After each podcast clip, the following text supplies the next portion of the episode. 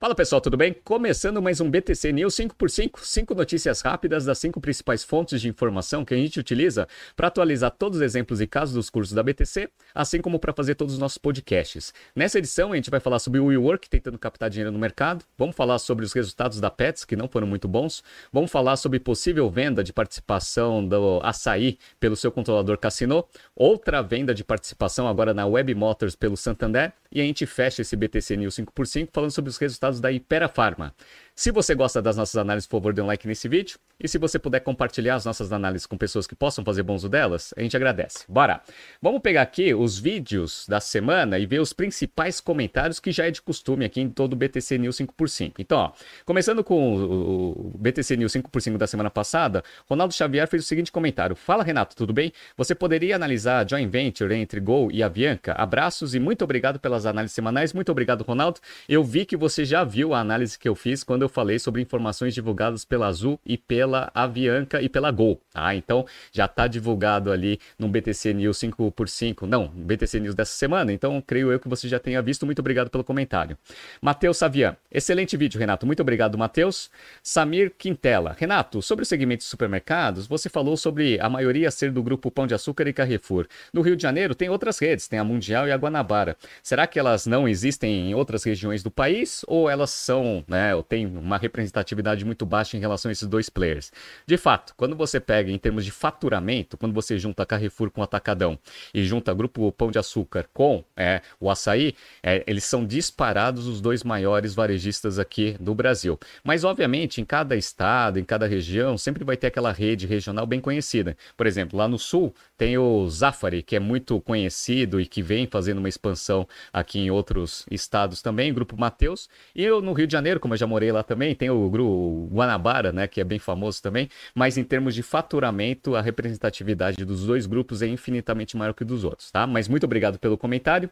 E o Gustavo Dias fez o seguinte comentário: obrigado, Renato, pela avaliação da Albemarle. Realmente é algo para o futuro. Hoje, é, atendo clientes na operação da Sigma Lithium e vale a pena ficar de olho a, né, nessa empresa quando ela fizer abertura de capital. Saudações. Muito obrigado aí, Gustavo Dias. Também foi muito interessante para mim fazer a análise da Albemarle. É né? uma empresa que eu não tinha analisado até então. Então, muito obrigado pela sugestão.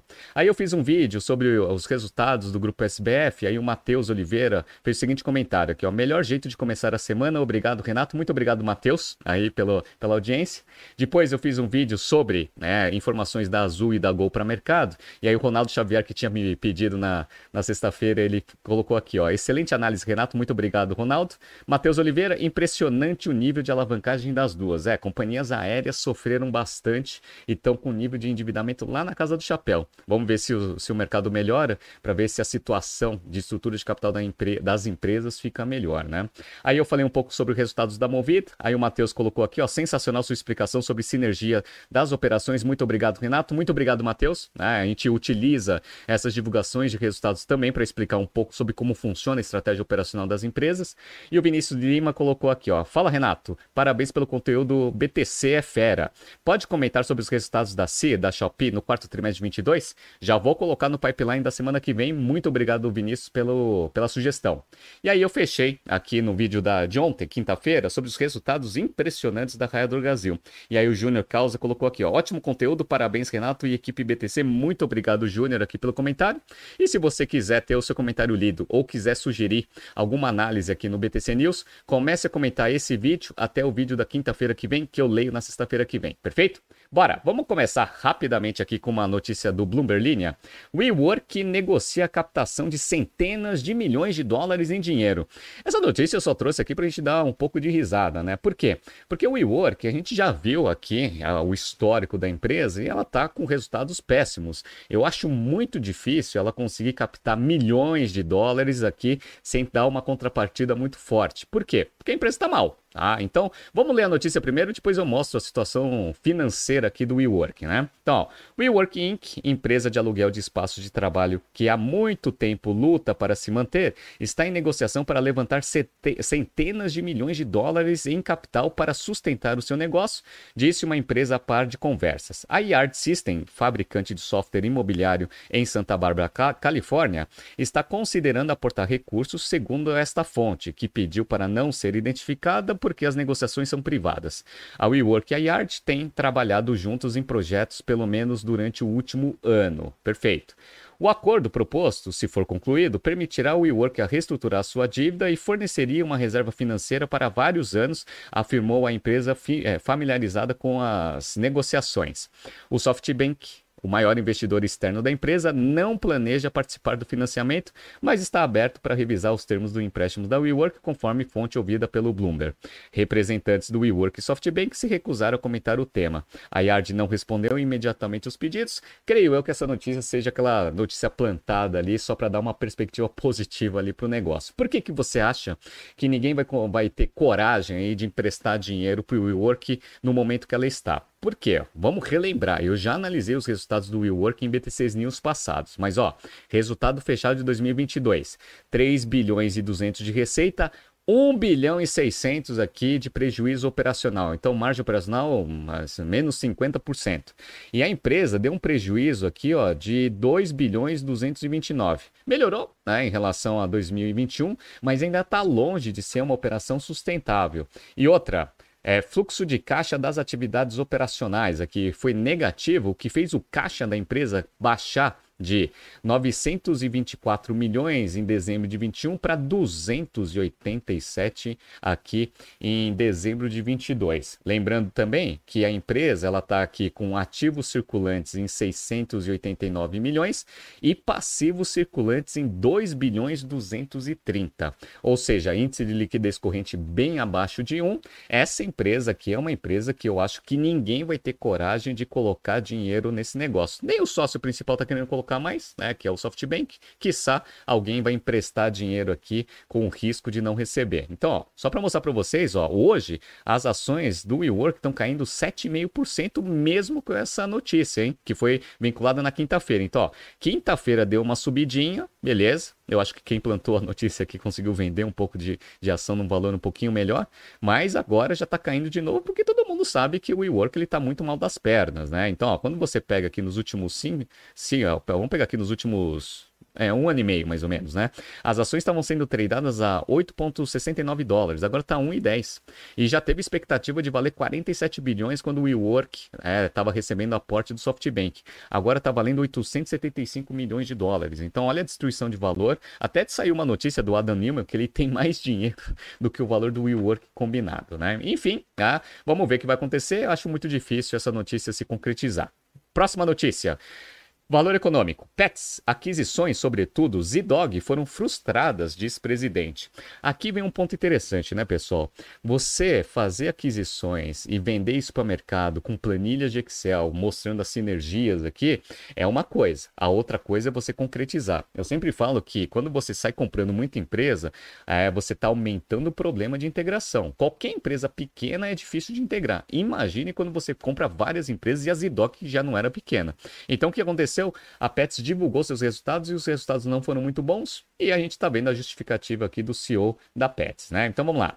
O presidente do grupo de serviços e produtos para animais de estimação Pets, o Sérgio Zimmermann, fez uma meia-culpa acerca dos impactos negativos das aquisições sobre os resultados da empresa no ano passado. Abre aspas. O que contribuiu para a margem ficar distante do que a gente esperava foram as aquisições. As mudanças de mercado afetaram os itens discricionários. De verdade, atrasamos um cronograma que já poderia estar adiantado. É uma frustração para nós é, e para o mercado, fecha aspas, disse o executivo durante teleconferência de resultados na quinta-feira. Beleza. As margens foram impactadas por um desempenho abaixo do esperado das empresas adquiridas, principalmente das IDOG, diante de fatores macro impactando a demanda no Brasil e no exterior, curva de captura de sinergias mais lentas do que o previsto e investimentos em novos produtos e projetos. Ou seja, tudo ficou atrasado. E aquele negócio, né, mercado difícil, você tendo que integrar empresas, né, você começa a ter falta ali de foco consequentemente, isso se reflete nos resultados ruins divulgados. Né? Abre aspas. A gente continua convicto de que as aquisições foram corretas, mas gerarão frutos para um pouco mais de delay, disse o presidente. Ou seja, aquela, aquelas sinergias ali no tempo que foram mostradas para o mercado para justificar os valores ali das aquisições vão ficar mais para frente, né? Então, beleza. Então, vamos ver aqui o que aconteceu. Só para vocês terem uma ideia, né? A Pets pagou 700 milhões pela Zidog, tá? Quanto que a Zidog contribuiu aqui na receita da, da Pets? Ó, 310 milhões, né? Aqui tem, tem mais coisa, né? Mas o grosso aqui é a Zidog, né? Então, vocês viram que ele pagou um múltiplo, né? De, de receita muito alto, né? Então, ó, a receita cresceu 36%, receita bruta total, perfeito, mas a margem bruta caiu um ponto percentual praticamente, né, de 41 para 40.2, e a margem EBITDA caiu também de 9.8 para 7.7. Ficou com lucro líquido ajustado de 109, 109 milhões 450, um aumento só de 1,5%. Era de se esperar um aumento aqui de margens de lucratividade, principalmente nas IDOG, por causa que é serviço, e também um aumento expressivo ali na parte de lucro líquido, o que não aconteceu. Perfeito, né? Outra coisa aqui que não foi muito bom no ano de 2022 é, depois de adquirir Zidog, um monte de empresa de serviço, era de se esperar que o fluxo de caixa das atividades operacionais fosse crescer. Só que ele diminuiu. Diminuiu de 51,967 mil milhões de reais aqui, né, em 51 milhões de reais, para 48 milhões de reais. Como ela está fazendo muito investimento, olha o que aconteceu com o caixa aqui da, da Pets. Ela começou um ano com 673, terminou com 180 ou seja, provavelmente o ano de 2023 vai ser um ano de arrumação de casa, vai, vai tentar criar sinergias aí é, prometidas para o mercado no momento das aquisições para começar a aumentar a geração de caixa e diminuir aí o nível de investimento do negócio. Vamos ver o que vai acontecer. E o mercado, como sempre, não recebeu muito bem esses resultados. Só hoje as ações estão caindo aqui no momento que eu estou gravando esse BTC News 3,25%. Então, quando você pega um, um, período um pouco mais longo, lá em agosto de 21, elas, as ações estavam sendo tradeadas a R$ 26,48. Agora está 6,54. Então vai ter que começar a mostrar resultados melhores para justificar todos os investimentos feitos aí pela Pets nos últimos anos, né? Vamos ver o que vai acontecer.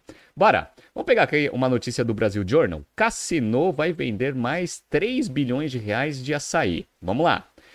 O Cassino disse agora à noite que iniciou estudos preliminares para um novo follow-on do açaí para movimentar 600 milhões de dólares ou 3,1 bilhões de reais no câmbio de hoje. Segundo a empresa, o valor poderá ser ainda maior dependendo das condições de mercado. A oferta vem três meses depois do Cassino vender 25% da participação no açaí numa transação que movimentou 2,7 bilhões de reais e que saiu a 19 reais. Com aquela venda, o Cassino já havia reduzido sua participação no açaí para, de 41% para 30,5%. Se vender os 3 bilhões previstos agora, a participação cairá para abaixo de 20%. No grupo Pão de Açúcar, a participação do Cassino ainda é de 40,9%. Bom, por que, que o Cassino está fazendo isso? Isso a gente já analisou em BTCzinhos passados, quando a gente analisou o resultado do Cassino na Europa. Então vamos lá, ó. Ah, o cassino, como a gente sabe, as empresas europeias estão passando por muita dificuldade. Por quê? Porque a desaceleração da economia está muito forte e a inflação está pegando bastante ali no resultado de várias empresas. E aí o que aconteceu? O cassino está muito alavancado. Então, taxa de juros subindo, as dívidas estão começando a pesar bastante. E com a desaceleração da economia, o EBITDA da empresa está começando a ficar cada vez mais prejudicado. Então, o que ela fez? Desde 2018 ela está com esse problema. Ela começou a fazer um grande programa de desinvestimento. Então, estou mostrando aqui para quem está vendo no YouTube que lá em 2018 ela vendeu e captou 1,1 bilhão de euros, em 2019 1,8 bilhões de euros de vendas, em 2020 2,8 bilhões de euros, 2021 3,2 e a expectativa para 2022 4.1. Só que o target é 4.5. Então, com aquela primeira venda de participação do açaí, ela bateu o target. No entanto, as condições da economia europeia estão ficando cada vez piores e a dívida ainda está alta. Só para vocês terem uma ideia, a dívida líquida aqui do, do Cassino está em 6,6 bilhões de euros e ele vai precisar dar uma reduzida nisso. Por quê? Porque, ó, para quem está vendo aqui, aqui está os índices de proteção das dívidas do Cassino. Ele ainda tem um pouco de espaço, porque fechando ali em setembro de 2022, quando você pega aqui, ó, a dívida total sobre o EBITDA, você está em 2,72 e os comments são 3,5. Então tem espaço? Tem espaço. No entanto, o resultado do quarto trimestre de 22 do Cassino pode ser ruim. Então, se você diminui o EBITDA e você mantém a mesma dívida líquida, esse índice provavelmente deve ter subido ali. Eles ainda não divulgaram os resultados fechados ali de dezembro, então a gente vai ver. Mas se ela está fazendo mais um follow-on aqui no açaí, provavelmente esse índice deve ter subido bastante ali no final do terceiro do, do, quarto trimestre. E outro índice de proteção é o EBITDA sobre o custo da dívida. Está em quatro vezes e o mínimo é duas e meia vezes, né? Então, ó, tem espaço? Tem espaço também. No entanto, a taxa de juros está subindo, então provavelmente esse índice já vai reduzir naturalmente pelo aumento da taxa de juros. E como eu falei para vocês, o EBITDA provavelmente deve estar tá caindo. Então, se ela está fazendo esse novo follow-on, é porque ali o resultado do quarto trimestre de 22 não foi bom. Vamos ver o que vai acontecer. Provavelmente vai conseguir fazer, porque atacarejo é um negócio que vários investidores aqui no Brasil têm bastante interesse em investir. E o açaí é um pure player aqui de atacarejo. Tá? Então acho que vai conseguir captar. Vamos ver o que vai acontecer. Quando saírem os resultados do, do ano fechado de 2022 do Cassino, eu volto aqui para ver se eu, se eu consigo comprovar minha tese, tá? Bora, outra notícia. Nelfeed. Santander acelera a venda da fatia da Web Motors, embolsando 1,24 bilhão de reais. Vamos lá. Criada em 1995 em São Paulo, a Web Motors registrou no ano passado 353 milhões de reais de receita e 145 milhões de EBITDA. Então, um negócio que tem uma margem EBITDA muito forte, né? A plataforma vem apresentando um forte histórico de crescimento. De acordo com o Santander, a receita e o EBITDA tiveram uma taxa de crescimento anual composto, o CAGR, de 23 e 28% desde 2017, respectivamente. Então, é um negócio de classificado de venda de carros que está crescendo bastante e a perspectiva perspectiva é continuar é, crescendo. Por quê? Porque o mercado de carros usados está começando a, aumentar bastante, até porque carro novo está muito caro. Carro usado também está caro, né? mas carro novo está quase impeditivo. Né? A Web Motors tem aproximadamente 400 mil revendedores em anúncios particulares, 17 mil revendedores inscritos e gera mais de 320 milhões de visitas anualmente, entregando mais de 16 milhões de leads para vendedores de carros. Então, essa é a Web Motors. Deixa eu contar uma história para vocês. Tem muita gente que nem sabe que a Web Motors é do Santander. Quando que o Santander comprou o Web Motors? Na verdade, não foi o Santander que comprou o Web Motors. Quem comprou o Web Motors foi o ABN, que era o banco que foi comprado pelo Santander aqui no Brasil. O ABN, ele comprou em 2002 a Web Motors e qual era a tese? A tese era você ter uma plataforma de distribuição de crédito é, automotivo. E faz sentido essa transação. porque Se você consegue ter tantos leads, como eu mostrei para vocês, de pessoas interessadas em comprar carro, uma parte compra financiado, vai estar tá lá o ABN ou agora né, o Santander oferecendo um financiamento automotivo para você conseguir aumentar a representatividade dessa linha de crédito no resultado total da companhia. Então é por isso que o Santander tem a Web Motors. Só que o, o, o Santander ele tem interesse em quê? Em ter a, a parte de oferecimento de crédito na plataforma forma. Ela não quer tocar a estratégia de crescimento do negócio. Tanto é que ele já tinha vendido uma participação né, no Web Motors lá no passado para esse mesmo comprador desse, dessa nova participação. Vamos ver aqui. Ó. Depois de vender 30% da plataforma de compra e venda de carros Web Motors para a australiana Car Sales em 2013, o Santander Brasil voltou a reduzir sua parcela no marketplace, mantendo a exclusividade na oferta de produtos financeiros, que é o que interessa. Tá? E aí o Car Sales entrou em 2013 para quê? Já era uma empresa que já tocava esse tipo de operação para conseguir implementar uma estratégia de crescimento, que é bom, obviamente, também para o Santander. Em comunicado ao mercado na terça-feira, dia 7 de março, o banco informou que vendeu 40% da participação adicional na Web Motors por 1,24 bilhão de reais. O valor corresponde a um valuation de 3,1 bilhão da plataforma. Será que ela se valorizou esses últimos tempos? Vamos ver? Tá? Dona de uma das maiores, de um dos maiores marketplaces digitais de automóveis no mundo, CarSales se tornou parceira do Santander na Web Motors há quase 10 anos. À época, a companhia australiana comprou uma parcela de 30% por 180 milhões. 30% de 180 milhões, valuation era 600 milhões. 600 milhões para 3.1 é 5 vezes de MOIC, né? Com a operação anunciada hoje, CarSales passa a deter 70% do capital social da plataforma. Então, o Santander ganhou, valorizou bastante essa aquisição que foi feita lá pelo ABN lá em 2002 e agora vai continuar com a exclusividade na distribuição de produtos financeiros ali na plataforma, que é o interesse do Santander. Para o Santander, que fica com uma participação de 30% na Web Motors, mais importante do que os resultados financeiros do marketplace de carros é a manutenção da exclusividade comercial para oferecer financiamento e vender seguros a quem compra carro no site. Então é um grande canal aqui para você conseguir manter o ritmo ritmo de crescimento das linhas de crédito que o Santander quer expandir aqui no Brasil, né? Abre aspas aqui, ó. Nós acreditamos que o novo formato de acordo nos permitirá ampliar mais ainda o volume de financiamento de carros realizados pelo portal e nos dará acesso a inovações tecnológicas que certamente resu resultarão desta parceria, diz em nota Angel, CFO do Santander Brasil. Então, uma bela transação aqui do Santander. Vamos ver o que vai acontecer. Então, vende para um player que já sabe tocar esse negócio, vai conseguir expandir ali a operação no Brasil, consequentemente mostrando mais potencial de distribuição de produtos financeiros para o Santander. Bela transação, né? Vamos fechar esse BTC News 5x5 pegando aqui uma notícia que já, já não é nova, mas foi uma solicitação em um BTC News 5x5 aqui durante a semana, né? Que é falar sobre os resultados da Ipera Pharma em quarto trimestre de 22. Então vamos lá. Ó. Ipera tem alta de 18% no lucro no quarto trimestre, notícia da Forbes. Uma coisa que é importante para a gente analisar aqui a Ipera é um pouco dos movimentos estratégicos recentes. Então, ó, a Ipera ela fez uma aquisição do, do portfólio da Takeda, que estava saindo aqui do Brasil, e aí conseguiu um monte de remédio, Neusadina, Dramin, entre outras. Né? Então, pegou todos os ativos para ainda aumentar a escala da operação. Só que essa transação ela foi fechada no dia 2 de março de 2020, um pouquinho antes de explodir ali o auge da pandemia. Então, ó, Ipera compra portfólio de medicamento da da Takeda por 825 milhões de dólares, mais de 3 bilhões ali em moeda naquela época, né? Aí eu até achei que a Ipera ela ia cancelar essa aquisição. Por quê? Valuation lá na casa do chapéu é uma perspectiva muito difícil para o mercado. Só que a Ipera ela teve a visão de que medicamentos ia começar a ter um grande crescimento aqui no Brasil e no mundo como um todo, né?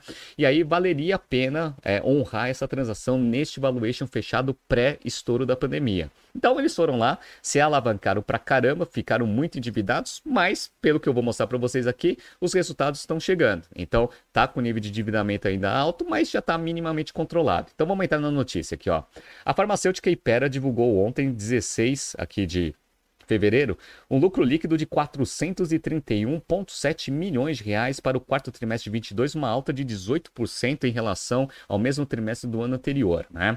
A receita líquida da Ipera, dona da Neoquímica e das marcas Dramin, Benegrip e Buscopan, cresceu 30,4%. Então, teve expansão de top line teve expansão de bottom line aqui no trimestre.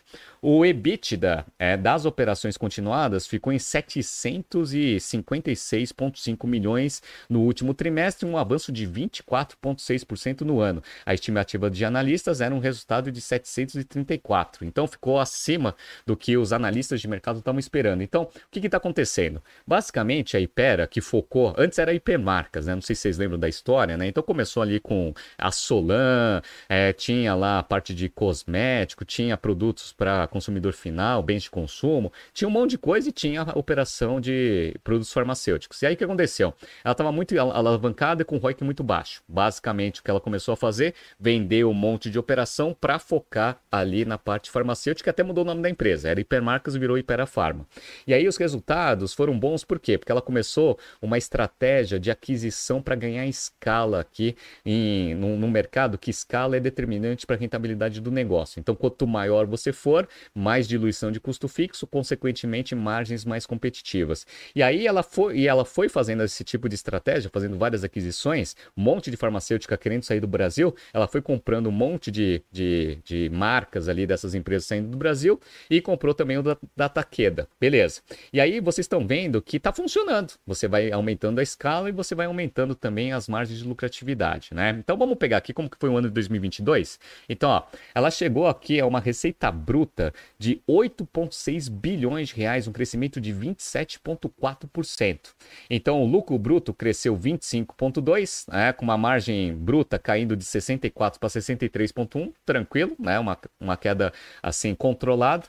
O EBITDA, margem EBITDA subiu, subiu de 34,6 para 35,2, chegando no EBITDA de 2,6 bilhões de reais em 2022.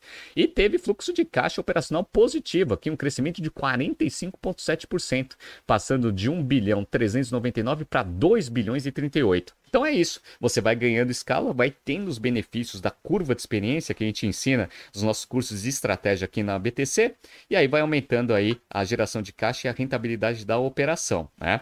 Por que, que o lucro líquido ele ficou tão baixo, né? Então só para relembrar aqui para vocês, ó, o lucro líquido ele só cresceu 5%, chegou a 1.7 bilhão contra 1.6. Aí você fala o seguinte, bom, se o EBITDA aqui ele cresceu 29%, por que, que o lucro líquido só cresceu 5.5? Como eu falei para vocês, ela se endividou bastante para honrar a transação com a Takeda e a taxa de juros aumentou, né? Então só para mostrar para vocês aqui, ó, o resultado financeiro ele, ele foi de 871 negativo contra 323,7 negativo aqui em 2021. Mas é aquilo que a gente sabe, né? Taxa de juros mais altos com nível de alavancagem alta, resultado financeiro tende a ser bem negativo mesmo, mas a operação em si ela tá boa. O que, que você tem que tomar cuidado com essa dívida é se a relação dívida líquida sobre EBITDA ela tá controlada. Então, ó, vamos pegar aqui, ó, quanto que é o fluxo de caixa aqui da empresa, né? Então, ó, fluxo de caixa operacional da empresa como eu falei para vocês, foi 2.038, beleza? Então ela consegue gerar caixa. Ela conseguiu equalizar bem os investimentos em 2022. Eu não sei se estão vendo aqui que em 2021, para quem está vendo no YouTube, tem uma pancada aqui de 3.6 bilhões aqui, que fez o free cash flow ficar em negativo em 3.1 é, bilhão. Por que isso? Para honrar a transação com a Takeda ali em 2021. Perfeito, né? Então, ó, aqui não teve essa aquisição e ela já conseguiu ter free cash flow positivo de 304 milhões. Perfeito, né? Então, fluxo de caixa das atividades operacional cresceu e ainda conseguiu dar free cash flow positivo porque o nível de investimento já está controlado, né? Aqui. Aí, ciclo de conversão de caixa, para você conseguir eventualmente ter essa geração de caixa, também está controlado. Piorou um pouco em 2022, passou de 179 dias para 198 dias, mas o crescimento de capital de giro em relação à receita, ela ficou controlada. Então, o capital de giro representava 39% da receita líquida anualizada da empresa no quarto trimestre de 21, está em 40%. Então, você controla capital de giro, né, controlando o ciclo de conversão de caixa, você consegue ter geração de caixa operacional naquela magnitude de 2 bilhões que eu mostrei para vocês, né? E agora vamos pegar a dívida. Quanto que ela tem de dívida hoje, dívida líquida? 6,8 bilhões de reais, né? Aumentou porque era 5,1 aqui é, no final de 2021, mas como o EBITDA subiu, dívida líquida sobre EBITDA está constante nesses últimos dois anos, girando em torno de 2,5 aqui dívida líquida sobre EBITDA. Como as proteções estão para cima de 3, então ainda tem espaço ali para você conseguir eventualmente alavancar um pouco a empresa, né? Ou ter algum, né, algum problema ali em 2023 com uma baixa de EBITDA da empresa também. No entanto, né, como é, esse mercado farmacêutico de remédio, medicamentos, ele é um mercado bem estável e está em crescimento, principalmente no momento que a gente está vivendo aqui, então é bem tranquilo esse índice, ele poderia ter, ser até um pouquinho maior que não ia trazer tantas preocupações assim para esse tipo de operação, né? Beleza. E o ROIC? O ROIC ele foi positivo, pessoal. É isso que é bom aqui da Ipera, né? Então ela conseguiu é, colocar bastante capital operacional, mas conseguiu trazer aumento ali de rentabilidade também na sua operação. E controlou o ROIC. O ROIC aqui de 2022 ficou em 14,69%. Como o WOC ele ficou ali em torno de 5,87, dívida, é, é a geração de valor econômico, você mede entre o spread, né, na relação ROIC contra custo médio ponderado de capital. Como a gente está vendo que tem bastante spread, eventualmente esse negócio está agregando bastante valor econômico, o que consequentemente vai se refletir no valor da empresa. Então, ó, hoje as ações elas estão caindo 2%, beleza. No entanto, se a gente pegar um período mais longo, eu vou pegar aqui quanto que eram as ações, quanto valia as ações da Ipera antes de começar a pandemia. Então, ó, no dia 31 de 12 de 2019, as ações estavam sendo tradeadas a R$ 35,57, dado que ela está consistentemente fazendo ROIC acima do custo médio ponderado de capital, as ações agora estão valendo 41 e 46, ou seja, acima do, do período pré-pandemia. Então, como eu falei para vocês, se você consegue mostrar né, retorno sobre capital investido consistentemente nesses últimos anos acima do custo médio ponderado de capital, o reflexo direto vem nas ações. Né? E qual que é a perspectiva para 2023? Vamos ver? Então, ó, perspectiva. A Ipera ainda anunciou projeção de lucro líquido das operações continuadas para 2023 em torno de 1,85 bilhão. que é acima aqui do que ela teve em 2022. Receita líquida de 8,6 bilhão, não vai ter tanta expansão assim, mas pelo menos vai manter os, o nível de receita aqui que ela teve em 2022 e o EBITDA das operações vai para 3 bilhões, um aumento aqui em relação aos 2,6 que eles tiveram. Então, se eles baterem ali a meta de EBITDA principalmente, a o controle da, do endividamento já está garantido para 2023, não vai ter grandes preocupações mesmo com uma dívida ali acima de 6 bilhões de dívida líquida da empresa. Vamos ver o que vai acontecer, né? Mas esses foram os resultados muito bons que a Ipera divulgou para o mercado, tá? Então, essa foi a última notícia, pessoal. Tá surgindo aqui alguns BTCs News passados para vocês se atualizarem. Bom final de semana a todos, descansem, até segunda-feira. Um abraço.